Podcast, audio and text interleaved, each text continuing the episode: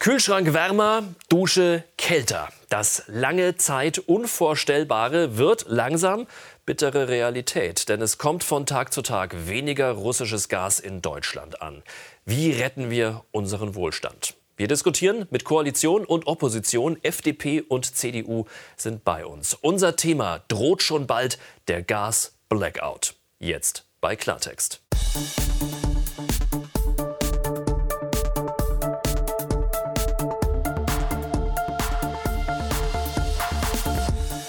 Herzlich willkommen zu Klartext aus Berlin. Freut mich, dass Sie mit dabei sind und ich freue mich auch wieder, dass meine beiden Gäste heute hier sind. Thorsten Herbst ist nämlich da. Er sagt, ungewöhnliche Zeiten erfordern ungewöhnliche Maßnahmen. Er ist parlamentarischer Geschäftsführer der FDP-Fraktion. Welche Maßnahmen er da genau meint, das wird er uns gleich verraten. Herzlich willkommen. Schönen guten Abend. Er ist einer der, Zitat, schlimmsten Klimabremser der ehemals Großen Koalition, sagen die Umweltaktivisten von Greenpeace über Jens Köppen. Er sitzt für die CDU im Bundestag und er ist im Ausschuss für Klimaschutz und Energie. Warum ihm Greenpeace dennoch diese, nennen wir es mal, zweifelhafte Auszeichnung verliehen hat, wir sind gespannt auf die Antwort heute Abend. Herzlich willkommen, schön, dass Sie da sind. Ja, die Lage ist ernst, sagt Bundeswirtschaftsminister Robert Habeck. Und beim Blick auf die nackten Zahlen ähm, sieht es so aus, als scheint da wirklich was dran zu sein. Sogar prall gefüllt würden die Gasspeicher nur zweieinhalb Monate halten. Die Hälfte der Wohnungen in Deutschland wird mit Erdgas beheizt. Und allein letztes Jahr wurde 14,5 Prozent des Stroms durch Gas erzeugt. Ob Stahl, Chemie oder Nahrungsmittel, auch die Industrie ist gasabhängig. Droht Deutschland der Blackout? Um Gas zu sparen, will Grünen Wirtschaftsminister Robert Habeck ausgerechnet die umweltschädlichen Kohlekraftwerke weiterlaufen lassen. Am Ende der Kernenergie will er aber nicht rütteln. Die letzten drei Atomkraftwerke werden Ende 2022 abgestellt. Union und FDP fordern eine Verlängerung der Laufzeiten. Wir sollten auch durchaus in Erwägung ziehen, die drei noch verbliebenen Kernkraftwerke in Deutschland länger laufen zu lassen. Gegenwärtig haben wir noch drei laufende, funktionierende Kernkraftwerke. Und deshalb bin ich für eine offene, unideologische Debatte darüber, ob wir übergangsweise auch die Nuklearkapazitäten in unserem Land erhalten. Eine Verlängerung der Laufzeit wäre realisierbar, meint Atomkraftexpertin Dr. Anna Wendland. Technisch ist das möglich, diese drei AKW weiterlaufen zu lassen. Man kann nämlich erstmal äh, feststellen, dass diese drei Anlagen auch über den 31. Dezember hinaus mit der bestehenden Reaktorkernbeladung laufen könnten. Danach haben die noch erhebliche Reserven und da kann man dann auch äh, nochmal regelungstechnisch ähm, einige Dinge tun, um noch sehr viel Strom aus diesen Brennelementen rauszuholen. Ist Klimapolitik wichtiger als Energiesicherheit? Herr Köppen, die Energiekrise ist da. Es droht ein massiver Energiemangel in den nächsten Wochen und Monaten. Wer hat Schuld? Oh ja, also wer Schuld am Krieg hat, äh, das müssen die Außenpolitiker und die Historiker klären. Äh, wer Schuld an unserer Energiekrise hat, äh, da müssen wir, glaube ich, in Deutschland in unsere Hausaufgabenhefte schauen. Denn wir sind bisher in den letzten 30 Jahren, übrigens mit allen Parteifarben, das ist ja auch keine schwarze Peter-Geschichte, sind wir überall ausgestiegen und nirgendwo eingestiegen. Und das äh, Wort Technologieoffenheit findet gar nicht mehr statt.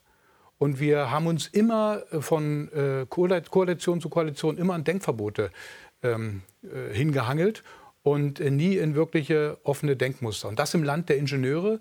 Und da muss ich sagen, wir müssen auch irgendwann mal wieder einsteigen in irgendetwas. Sich nur zu fokussieren mhm. äh, auf Wind und Sonne, das wird am Ende schiefgehen, weil das nicht ständig verfügbar ist. Und deswegen brauchen wir Alternativen. Und da sind wir in Deutschland gut gewesen, immer das zu erforschen. Aber wenn wir überall aussteigen, haben wir nicht die Möglichkeit, dann an diesen neuen Technologien, an den neuen erneuerbaren Energien sozusagen, mitzuarbeiten. Welche Alternativen es da möglicherweise gibt, wenn wir heute im Laufe der Sendung auf jeden Fall noch drüber reden. Russland schickt uns auf jeden Fall, das ist klar, immer weniger Gas. Die Gründe sind äh, vielfältig, teilweise vorgeschoben. Es kommt auf jeden Fall weniger an. Und Robert Habeck, der Bundeswirtschaftsminister, sagt, Russland greift Deutschland an mit Energie als Waffe. Deutschland war bisher ja unbeteiligt in diesem Krieg, hieß es immer. Ähm, hat sich Deutschland offenbar doch zu sehr eingemischt, zum Beispiel durch Waffenlieferungen? Ich finde es absolut richtig, dass wir Putin die Stirn geboten haben, die gesamte westliche Welt. Wir können auch nicht akzeptieren, dass man mit Waffengewalt einfach ein anderes Land einfällt, Grenzen verschieben will, gar das Existenzrecht eines Landes in Frage stellt. Und wer sagt uns denn, dass Putin in der Ukraine Schluss macht? Äh, Moldawien äh, könnte nächstes Ziel sein, es könnten die baltischen Staaten sein. Deshalb war, glaube ich, diese Reaktion die absolut richtige, aber war ist eben auch, wir haben uns verletzlich abhängig von Russland gemacht. Es ist ein Riesenfehler, sich beim Gasimport zu über der Hälfte von einem Land abhängig zu machen. Das sollte man nicht von Russland tun, das sollte man auch nicht von anderen Ländern tun, sondern man sollte diversifizieren, man sollte aus verschiedenen Ländern Energie beziehen und auch die einheimischen Potenziale nutzen. Dazu aber haben wir uns zu sehr eingemischt in die, haben wir uns zu sehr eingemischt? Also kriegen wir jetzt die Retourkutsche, weil, wie es heißt, wie Robert Habeck sagt, Putin greift uns mit, äh, mit Energie als Waffe an. Ja, das ist ja erwartbar und ich glaube, wir müssen uns auf die Seite der Ukraine schlagen. Es gibt da überhaupt keine Alternative. Die Alternative wäre, wir würden zusehen, wie die Ukraine geopfert wird und Putin das Land besetzt. Das kann doch für ein freies westliches Land nicht das Ziel sein. Also weiterhin schwere Waffen auch. Ich glaube ja, dass wir die Verteidigungsbereitschaft der Ukraine stärken müssen und wir müssen Putin die Stirn bieten, dass er diese Aggression nicht mehr fortsetzen kann. Herr Köppen sieht das, glaube ich, ein bisschen anders. Ich sehe das anders, äh, sowohl bei den schweren Waffen als auch bei den Embargos. Ähm, wenn wir schwere Waffen weiterliefern und immer weiter liefern, verlängern wir den Krieg, verlängern wir das Leiden dort.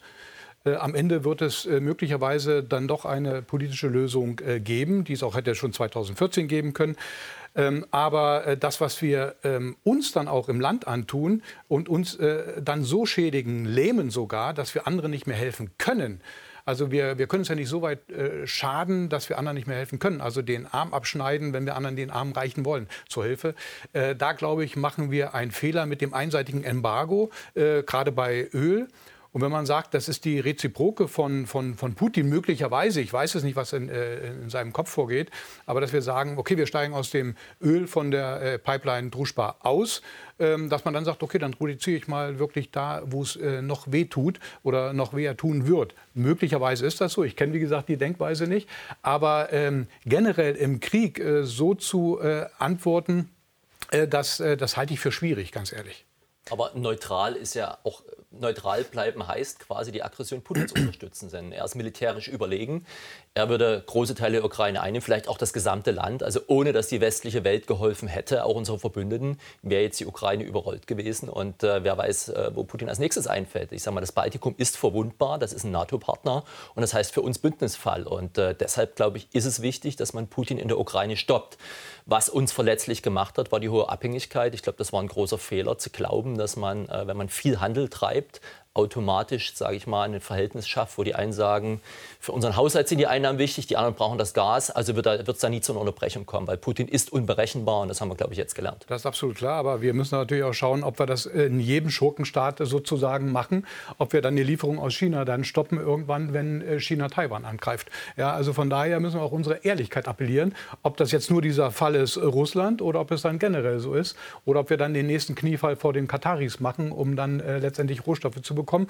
Also äh, ich, äh, ich will den Ball gerne zu uns zurückspielen. Wir haben uns abhängig gemacht, das ist äh, in der Tat so. In allen Koalitionen, ich sage das nochmal ganz offen, nicht, dass sich da irgendjemand mhm. der, oder die jetzige Regierung da äh, besonders äh, hervorheben will.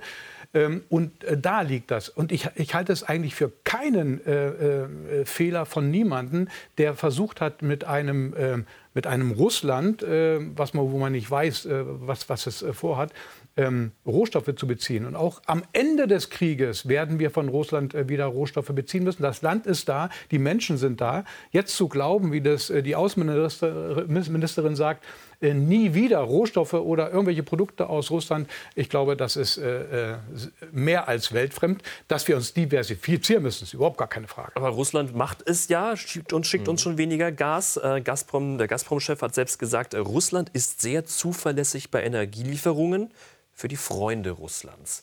Äh, Freunde sind wir, glaube ich, nicht mehr. Wie wird das denn in der Ampelkoalition aufgenommen, diese Aussage?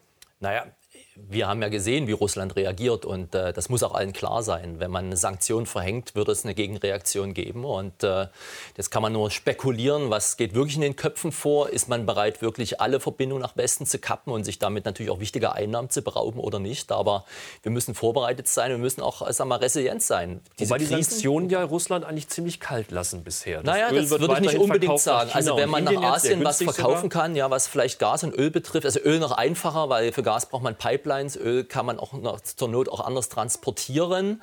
Aber die Gaspipelines gehen überwiegend nach Westen und nicht nach Asien. Aber es gibt ja auch andere Rohstoffe. Und äh, was Russland natürlich wehtut, ist das, äh, ist das Exportverbot für Hightech-Produkte, also Chips. Also wenn man sich die Autoproduktion anschaut, mhm. die produzieren Autos, die sind irgendwie auf dem technologischen Stand von vor 30 Jahren. Ähm, selbst ihre Rüstungsindustrie kann nicht mehr arbeiten, weil sie keine westlichen Chips bekommen. Herr Köppen, kommen, kommen die Sanktionen jetzt quasi zurück?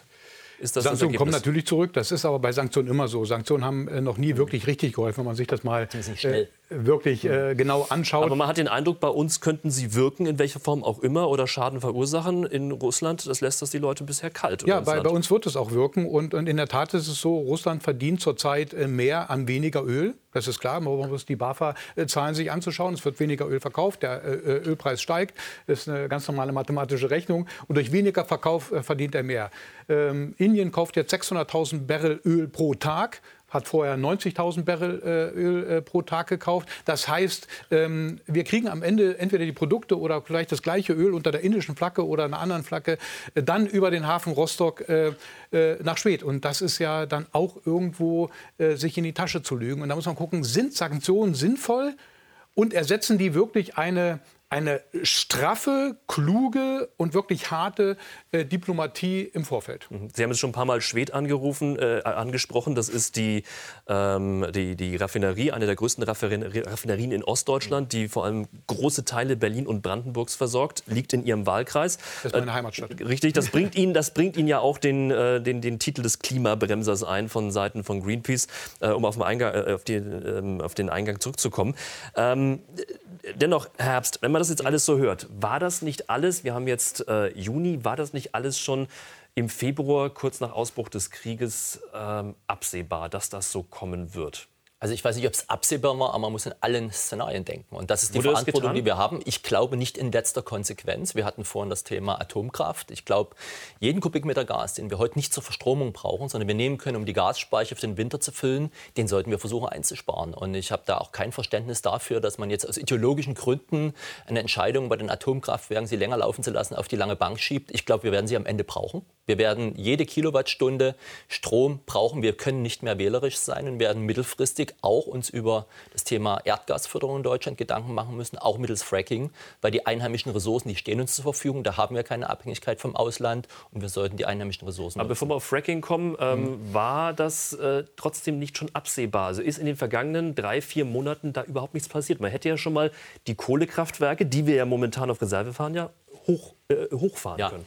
Das passiert ja. Also man hat ja jetzt äh, ein Gesetz erlassen, dass die Gasspeicher zu füllen sind. Man füllt jetzt auch die Gasspeicher, weil die halt sehr, sehr weit runtergefahren waren. Insbesondere der große Speicher, der ja Gazprom äh, Germania gehörte.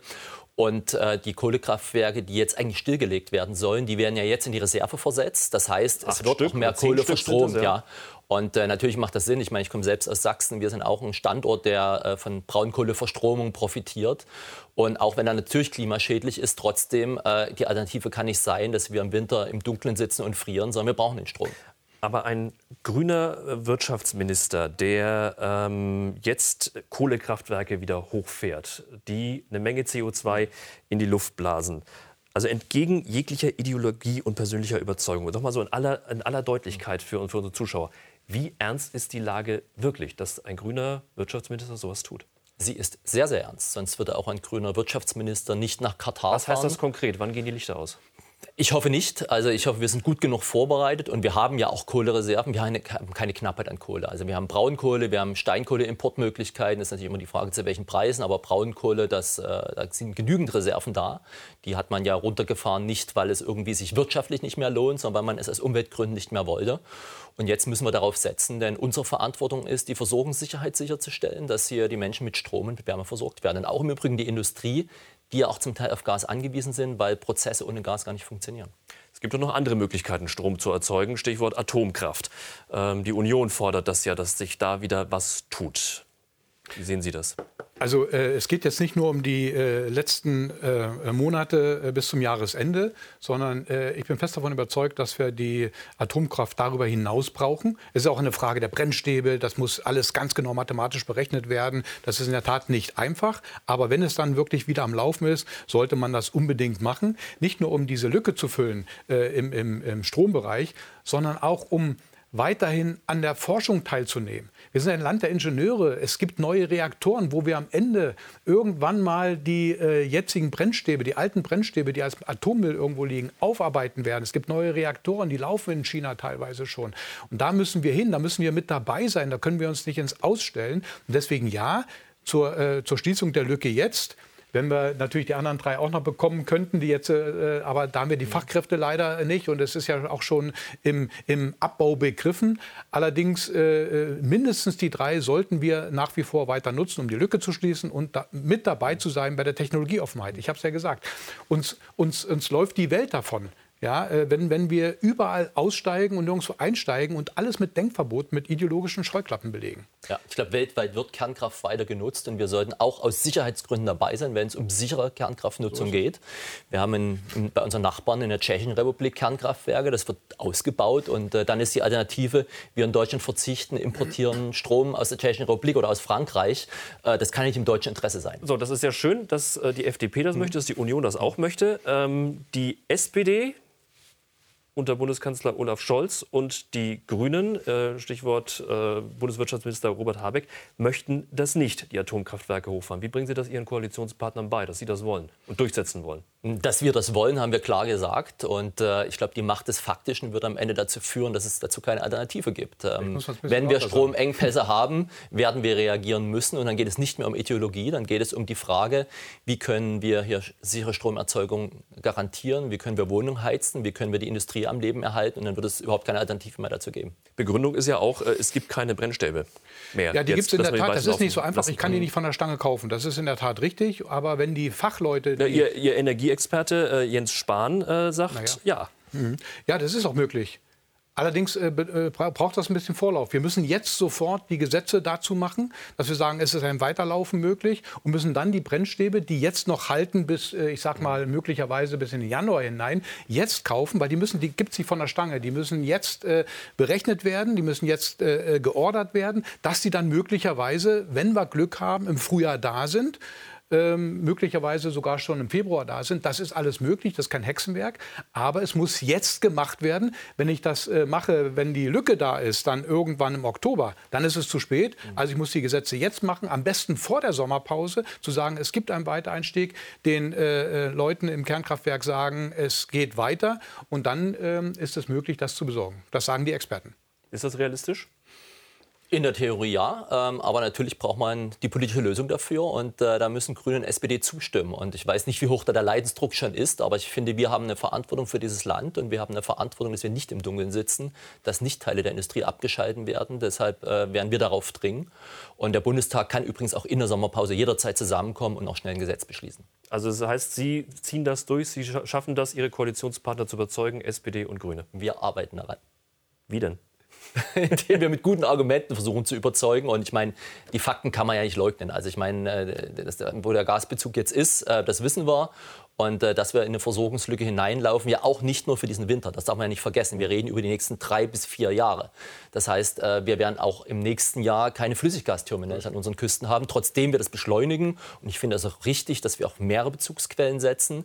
Aber wir müssen ja den Fakten ins Gesicht schauen und die Fakten lügen nicht. Sie haben vorhin das Thema Fracking angesprochen. Muss man vielleicht mal kurz erklären. Ähm, wir haben ja auch Gas mhm. und Öl bei uns in Deutschland. Zwar nicht ganz so viel wie in anderen Teilen der Welt, aber wir haben ein bisschen was. Wir könnten uns das auch fördern. Das würde mittels Fracking funktionieren. Sprich, äh, da wird dann äh, ja, mittels Chemie, die in den Boden gepumpt wird, das Gas aus dem Schiefergestein zum Beispiel rausgepresst. Sehr vereinfacht jetzt mhm. äh, erklärt. Ähm, es ist so, äh, Sie finden das gut. Das müsste man, ähm, äh, sollte man auf jeden Fall sich anschauen. Äh, es sagen viele Kritiker, das schadet dem Grundwasser und es kann sogar Erdbeben verursachen. Sie finden es trotzdem gut. Ja, es gibt dazu wissenschaftliche Studien und auch das Bundesinstitut für Geowissenschaften und Rohstoffe hat sehr umfassend untersucht, welche Potenziale haben wir in Deutschland, welche Chancen gibt es durch die Förderung, welche Risiken. Und wenn man Fracking richtig macht, dann ist es auch, verursacht das keine Umweltbeeinträchtigungen. Wichtig ist, dass die Bohrung sauber ausgeführt wird, dass man Abstand zu den Trinkwassergebieten hat. Das heißt, dass Fracking aus tiefen Schichten nimmt. Und dann kann man das auch umweltverträglich, das Erdgas gewinnen. Und das ist ein Vielfaches des äh, Jahresverbrauchs von Deutschland, was wir da gewinnen könnten. Also ich finde, wir sollten einheimische Rohstoffe nutzen. Und übrigens auch aus aus wirtschaftlichen Gesichtspunkten die Wertschöpfung lieber hier halten, als Milliarden ins Ausland zahlen. Das ist ja äh, wieder so eine Sache in Deutschland. Äh, wir sagen hier äh, auf keinen Fall. Es könnte irgendwo äh, Schaden geben, aber wir kaufen das äh, gefreckte Gas aus Amerika, bauen jetzt LNG-Terminals und sagen, ja gut, was, äh, was die Amis dort machen und ob die Menschen da geschädigt werden, das ist uns ein bisschen egal. Äh, das ist ja dann irgendwo auch in der Wüste. Das ist genau wie mit der Elektromobilität, wenn in Chile äh, das Lithium da gefördert wird unter katastrophalen Umweltbedingungen in der Atacama-Wüste. Also von daher sind wir dann schon äh, nicht ganz bei der Wahrheit. Und deswegen, es wurde ja damals schon bei der Exploration, also bei der Erforschung sogar verboten. Wir sind sind ja da gar nicht weitergekommen, wo, wo wir nur äh, Erprobungsbohrungen machen wollten in Deutschland, genau wie bei CCS, also das, das Herausnehmen von äh, CO2 aus der Atmosphäre und dann auch wieder zu nutzen. Mhm. Denn es gibt seit äh, 100 Jahren das Fischer-Tropsch-Verfahren. Wir können also praktisch mit Kohlenstoff und mit Wasserstoff äh, lange äh, Alkane-Ketten äh, produzieren, also Flugzeugbenzin herstellen, rein theoretisch und auch schon rein praktisch in Böhlen funktioniert mhm. das alles schon. Das geht. Nur wir müssen es zu zulassen. Aber wir haben überall Bedenken, ideologische, äh, und das hat die Grünen haben mir nie erzählt, warum äh, CCS, was ich dann am Ende nutzen kann, ich hole das äh, schädliche, aus ihren Augen schädliche CO2 heraus und nehme es in die Nutzung hinein, warum das damals nicht möglich war. Und das verstehe ich bis heute nicht. Und da müssen wir einsteigen wieder. Wir hatten ja eine Forschungsanlage in Ketzin für 1,8 Milliarden Euro. Das haben jetzt die Kanadier und die fahren damit sehr gut. Dennoch, alles fokussiert sich auf das Thema Gas, äh, hat sich fokussiert in den letzten Jahren und äh, ist auch nach wie vor so. Man will da raus. Deutschland ist abhängig davon. Das wird in diesen Tagen äh, auch wirklich dem Letzten klar. Und ebenfalls wird auch klar, wenn das Gas aus Russland noch weniger wird, dann äh, sind die Folgen durchaus katastrophal. Nach dem Kriegsbeginn in der Ukraine wurden Rufe nach einem Kohle-, Öl- und auch Gasembargo laut. Ganz vorne mit dabei die Union. CDU-Chef Friedrich Merz und Norbert Röttgen forderten schon im März einen Gaslieferstopp durch die Pipeline Nord Stream 1. Der Ampelregierung ging das zu schnell. Deutschland sei darauf nicht vorbereitet. Doch jetzt drosselt nicht Deutschland, sondern Russland selbst das Gas. Mit unabsehbaren Auswirkungen. Der Gasengpass bedroht die deutsche Wirtschaft und den deutschen Wohlstand. Eine Studie der Universität Mannheim rechnet vor. Bleibt das Erdgas schlagartig aus, würde die Industrie in einem großen Ausmaß lahmgelegt werden. Die Folge eine schwere Rezession. Die gesamte Wirtschaft könnte innerhalb eines Jahres um bis zu 8% einbrechen.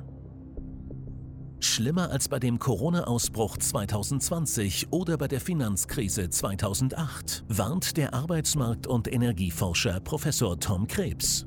Es könnte zu einer Wirtschaftskrise führen, wie sie die Bundesrepublik seit dem Zweiten Weltkrieg nicht erlebt hat. Und der Bundeskanzler sagt, Herr Köppen, ähm, er verspricht dennoch Sicherheit beim Thema Energie. Glauben Sie ihm? Naja, äh, das ist vielleicht äh, ein bisschen Wunschdenken. Man kann jetzt zurzeit gar nichts versprechen. Die gesamte äh, äh, Grundstoffindustrie ist abhängig äh, vom Gas. Die gesamte weiterverarbeitende Industrie, das, die Wirtschaft, alle sind abhängig vom Gas. 55 Prozent kommen aus Russland. Und von daher, äh, das ist so leicht nicht ersetzbar. Und die Diversifizierung, der Transformationsprozess, äh, der, hat, der hat ja auch in Deutschland immer gestockt. Wir haben ja äh, gesagt, wir, wir, wir wollen keine synthetischen Kraftstoffe, wir wollen keine Verbrenner mehr und so weiter. Und deswegen kommen wir auch da nicht weiter. Und deswegen ist das mehr oder weniger Wunschdenken. Herr Habeck hat heute auch im Ausschuss gesagt, er hat einen Plan, er hat ihn aber nicht verraten. Und äh, das ist mir zu wenig. Äh, wir, äh, die, die Bürger, insbesondere auch in äh, Schwedt und in Ostdeutschland, die haben Sorge. Aber auch äh, jetzt, das, das kippt immer mehr in Richtung äh, der gesamten Bundesrepublik und Europa weil jetzt die wirtschaftlichen äh, Schäden langsam sichtbar werden. Und da reicht es nicht nur zu sagen, es wird schon gut gehen, sondern es muss auch ein Plan da sein, wie es gut gehen. Sie sind ein großer Verfechter beim Thema Öl. Wir hatten das schon gehört, weil Sie eben aus Schwedt, aus großen, äh, aus der Stadt kommen, in Brandenburg, mit dieser großen Raffinerie, die ähm, große Teile Ostdeutschlands äh, da versorgt. Ähm, dennoch noch mal die Frage, Sie haben gerade eben angesprochen, Robert Habeck war äh, heute im Ausschuss, äh, im Energieausschuss im Bundestag. Was hat er da gesagt? gesagt, ganz konkret? Äh, leider nicht viel. Äh, sondern er hat sehr viel im Konjunktiv gesprochen, im Wunschdenken. Er hat immer gesagt, es könnte sein und wir, wir wollen das machen und es wäre dann so und meines Erachtens ist das und könnte das und ist alles in der Theorie. Aber nichts wirklich Konkretes, wo man sagt, okay, es kommen aus Rostock so und so viel äh, Tonnen, das ist gesichert. Aus Danzig kommen so und so viele Tonnen. Wir waren vorige Woche in Warschau, haben dort nachgefragt. Was hat er denn zum Thema Gas gesagt? Sie sind wieder beim Öl. genau, äh, zum Thema Gas genau das äh, Gleiche es, es, soll einen, einen, Notfallplan geben, dann soll es einen Alarmplan geben. Äh, die, ähm, die Speicher sind in den letzten Tagen gut äh, ähm, gefüllt worden, sage ich mal, mit 1 Prozent pro, äh, pro, Tag. Wir sind jetzt ungefähr bei 59, 60 äh, Prozent äh, Füllung. 90 sollten es sein, damit der 90 Winter sicher sein, ist. Am, am Ende des Jahres, so im Oktober, November, dass es dann wirklich sicher ist, dass wir über den Winter kommen. Aber das wurde natürlich jetzt auch durch die Inventur an der Nord Stream 1 und natürlich auch durch den Stopp durch den langsamen Stopp durch Russland äh, ähm, ja, äh, beendet sozusagen, dass wir erstmal nicht weiter füllen können, sondern erstmal mit dem Gas unsere Industrie versorgen müssen. Gas braucht man, Sie haben es angesprochen, klar, für die Industrie, die braucht äh, eine ganze Menge, und zwar äh, Chemie und Stahl, äh, auch Schlüsselindustrien äh, in Deutschland. Getreide und Mühlen sind beim Gas übrigens zweitgrößter, also Getreidemühlen mhm. sind zweitgrößter Abnehmer äh, der, aus dem Bereich der Industrie. Das heißt auch ganz im, einfach im Klartext, kein Gas, kein Mehl und daraus folgt auch kein Gas, kein Brot. Also Werden die Lebensmittel ich glaube, die Ernährungssituation in Deutschland ist gesichert, aber wir müssen uns natürlich Gedanken machen, was passiert in anderen Teilen Glauben der Welt. Sie oder wissen Sie? Ich, ich, gehe fest davon aus, dass die gesichert ist bei uns. Aber äh, das Problem ist natürlich Nordafrika, Ägypten, dort, wo Getreidelieferungen aus der Ukraine, aus Russland bisher hingegangen sind. Wenn das Getreide dort nicht ankommt, haben wir ein echtes Problem. Und das kann uns nicht egal sein, weil wir werden einen wahnsinnigen Druck auf Flüchtlingsströme da erleben. Also das heißt, Sie versprechen weiterhin volle Regale und Brot wird nicht knapp. Sehe ich im Moment nicht. Sagen wir, äh, wir produzieren ja mehr Brot in Deutschland, als theoretisch für unseren Verbrauch äh, notwendig wäre. Aber wir müssen in allen Szenarien denken und äh, natürlich äh, auch das Thema Kosten spielt natürlich eine Rolle. Es geht ja nicht nur um die Verfügbarkeit, auch beim Thema Energie geht es nicht nur um die physische Verfügbarkeit, die müssen wir sicherstellen, sondern es ist auch eine Frage der Bezahlbarkeit. Ähm, es wurde angesprochen, Sie haben gerade gesagt, es gibt ja für alles einen Plan, man muss in allen möglichen Szenarien auch denken. Jetzt erinnern wir uns zurück, es gab mhm. in der Corona-Krise im Bundesinnenministerium einen, ähm, ein, ein Plan mit verschiedenen Szenarien, die äh, sehr düster äh, aussahen. Gibt es sowas im Bundeswirtschaftsministerium auch? Sie als Energieexperte, als Mitglied im äh, Ausschuss, weiß man von sowas? Gibt es so Pläne, in denen auch von verschiedenen Stufen die Rede ist, wo es dann heißt, Stufe 1, das passiert, das passiert, das passiert, bis hin zu vollkommener Anarchie? Also äh, es gibt natürlich sowas äh, in den einzelnen Ministerien. Es gibt sowas auch im äh, Kanzleramt. Es äh, gab ja auch diese äh, äh, Taskforce mhm. oder diese Notfallgruppe im Kanzleramt bei, bei Corona. Das wird es immer geben. allerdings ist das nicht sehr transparent. Ich weiß nicht, ob die Regierungsvertreter da mehr wissen. Wir wissen nicht, was dort besprochen wurde. Ich weiß auch sehr wenig über den Notfallplan. Das ist auch die Kommunikation mit dem Parlament ist aus meiner Sicht auch sehr schwierig, auch sehr vom oben herab. Es, es werden keine Fragen beantwortet, weder schriftliche noch mündliche äh, richtig, äh, außer so ein bisschen im Ausschuss. Aber äh, man kennt das ja. Aber hier in dem Fall in der Krise ist es besonders still, da so, äh, schlimm. Da sollten wir natürlich äh, mehr zusammenstehen. Aber das findet nicht statt. Und das äh, ist sehr bedauerlich, weil wir müssen in den Wahlkreisen unseren Leuten ja, unseren Bürgern etwas sagen können. Und wir können leider zurzeit sehr wenig sagen. Und das befriedigt uns natürlich auch nicht. Sie nicken zustimmend, ja. aber es war Kritik an Ihrer naja, Regierung. Ich, ich sag mal, ich glaube, die CDU erlebt jetzt in der Opposition das, was wir in der letzten Legislatur erlebt haben, wo wir als Opposition auch nicht informiert wurden, hinreichend über äh, Fragen, die wir gestellt haben.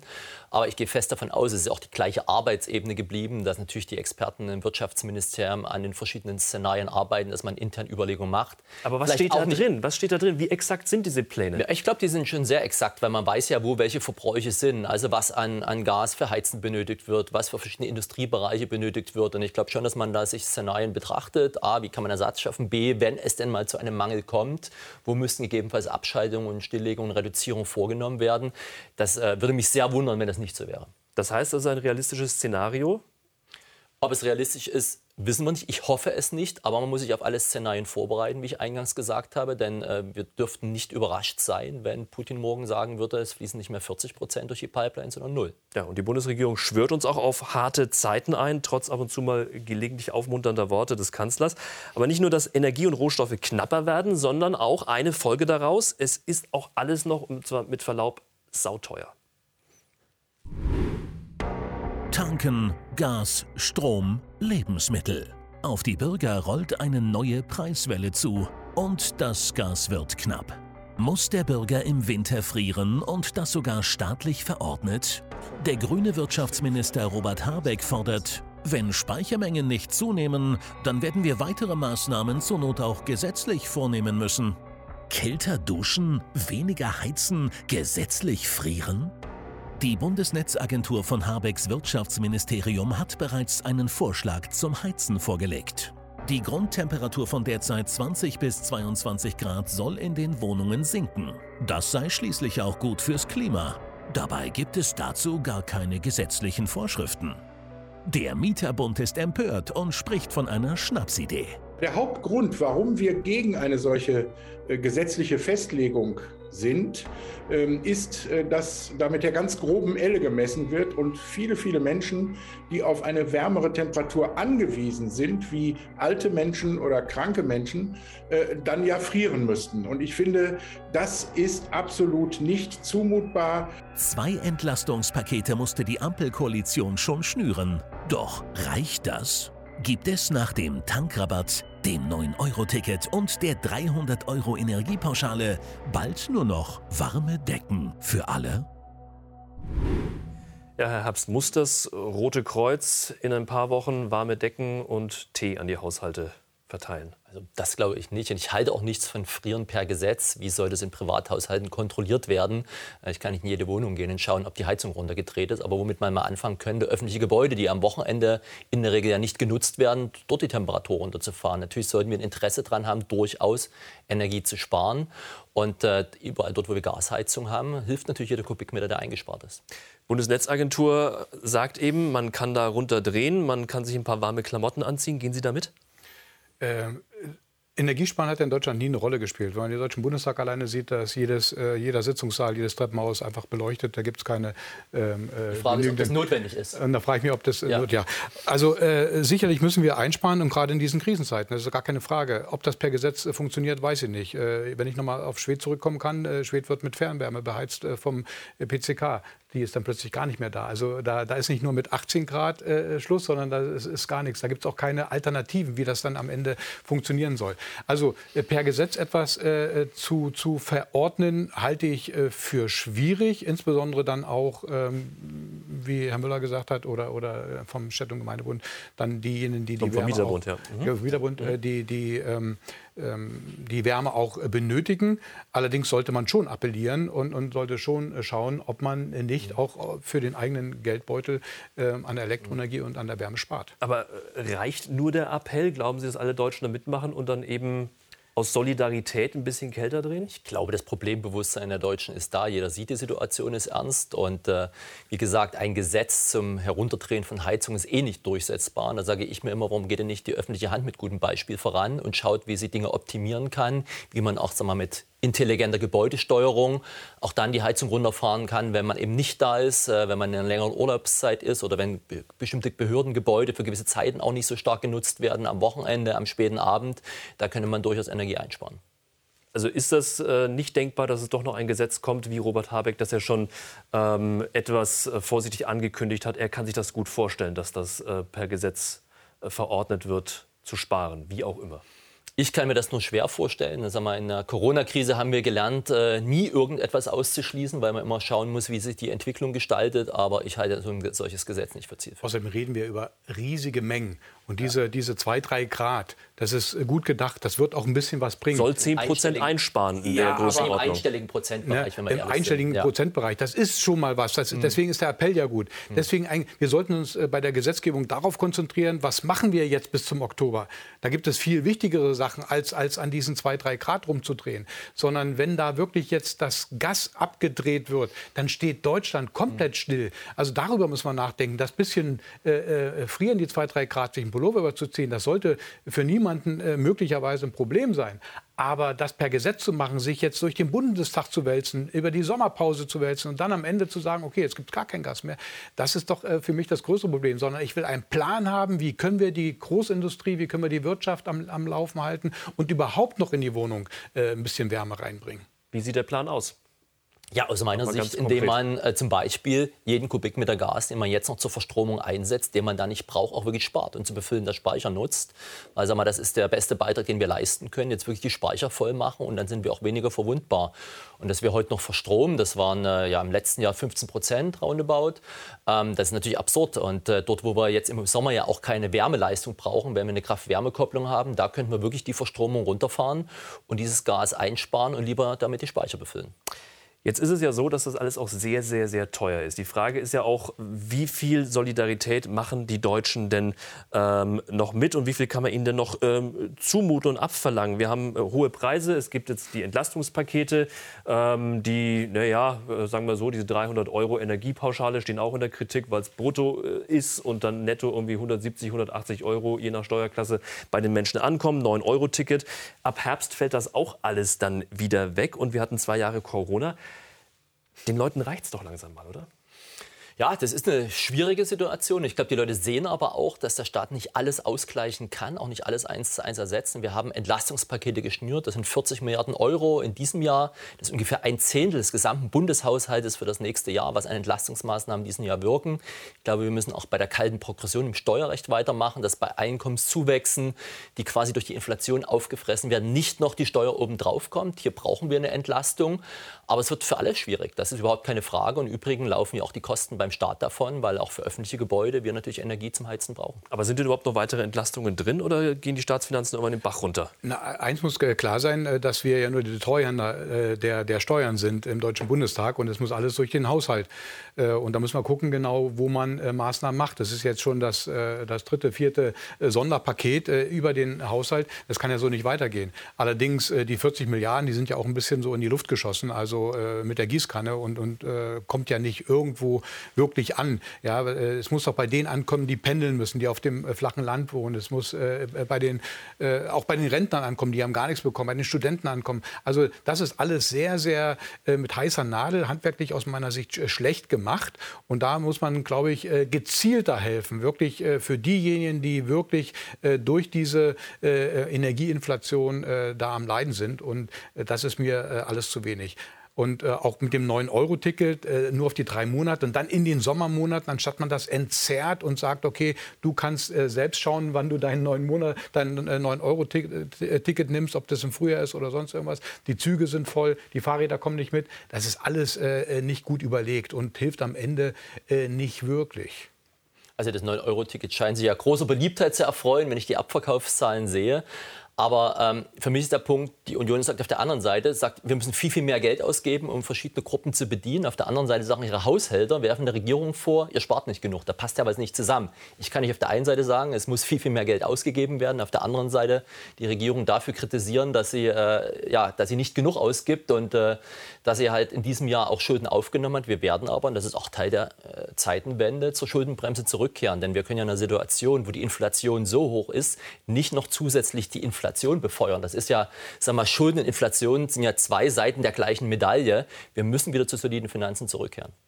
Kommen wir zum Ausblick auf den Winter. Angesichts der aktuellen Temperaturen fällt einem das vielleicht momentan noch ein bisschen schwer. Dennoch, er wird kommen und er wird auch ähm, für gewöhnlich äh, nicht ganz so warm, sodass man heizen muss, dass es, ähm, auch, äh, dass es draußen kalt wird. Ähm, die Frage ganz klar zum Schluss, Klartext, kommender Winter, geht's ohne Verzicht?